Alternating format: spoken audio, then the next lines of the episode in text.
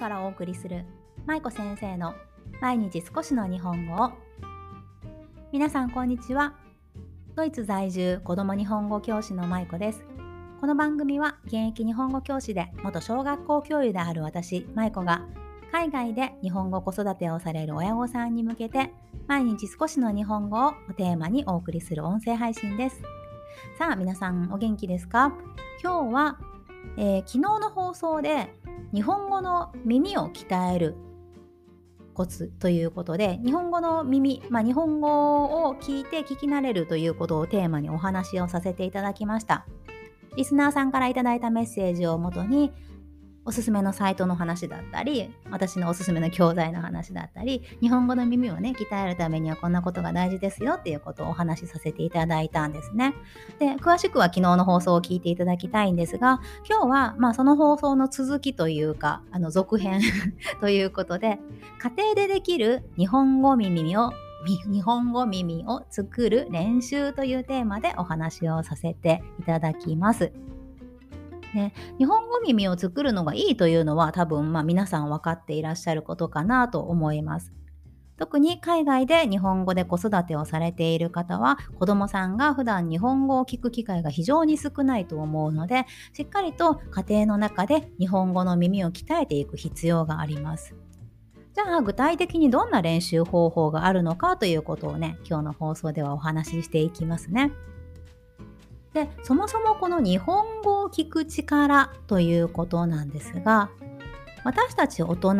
特に日本語ネイティブと呼ばれる方たちだったり小さい頃から日本語に触れてきてもう日本語が当たり前にあった環境で育った方っていうのは多分日本語を聞いても大体の言葉は理解できるしパッと文字にも置き換えられるし自分で発音することもできるしというような状態の方が多いと思うんですよね。ただ私たちの子供のように海外で育っている子供たち日本にルーツを持って今日本語を勉強している子供たち、ね、日本語を今学んでいる途中の子供たちっていうのはなかなか日本語の音の違いとか、ね、音の間違いとかそういったことに気づく力というのがまだまだ成長途中なんですね。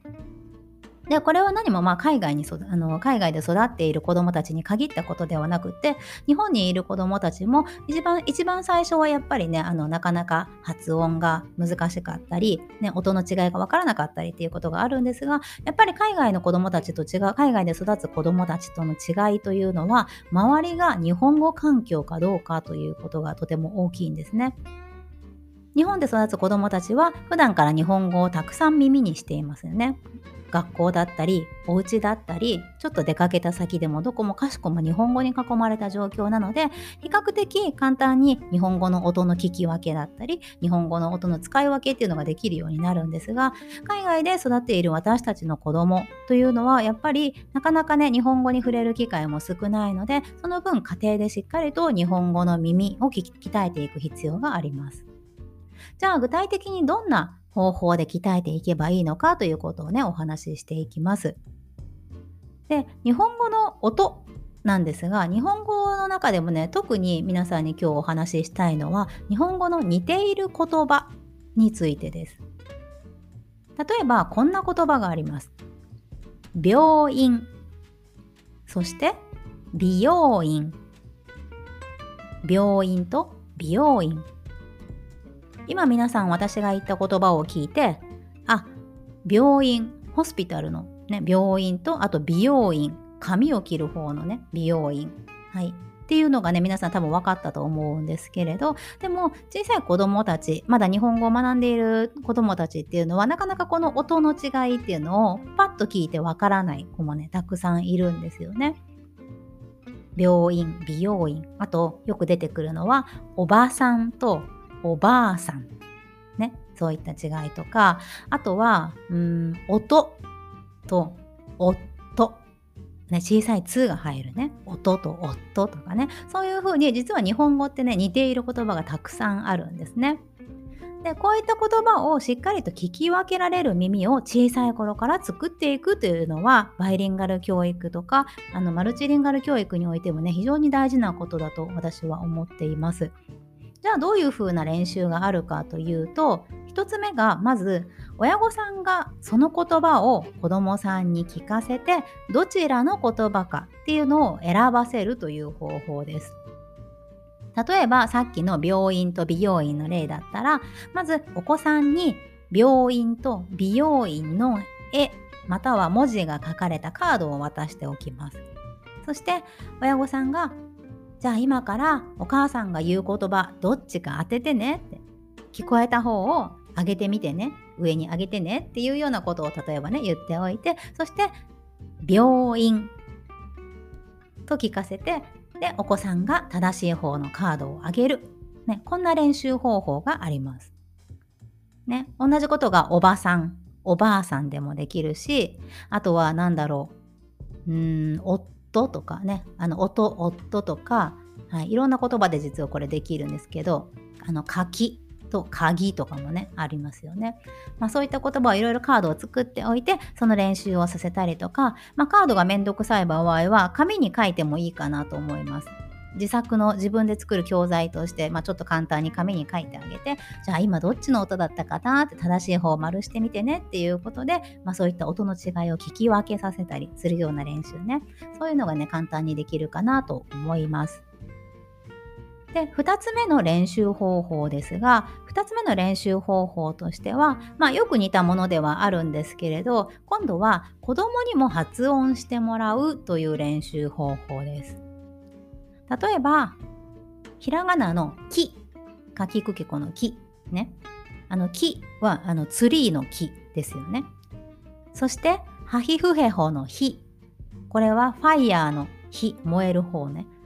火ですよね。この木と火って実はすごく似ていてなかなか小さいお子さんで発音できなかったりする子もいるんですよね。木を火って言ってしまったりとかね。そういったお子さんにこの違い音の違いを認識させて発音練習をしてもらう方法です。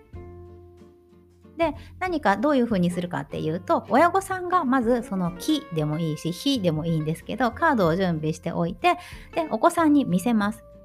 そしてお子さんにこれは木かな？それとも火かなというふうに聞いてみます。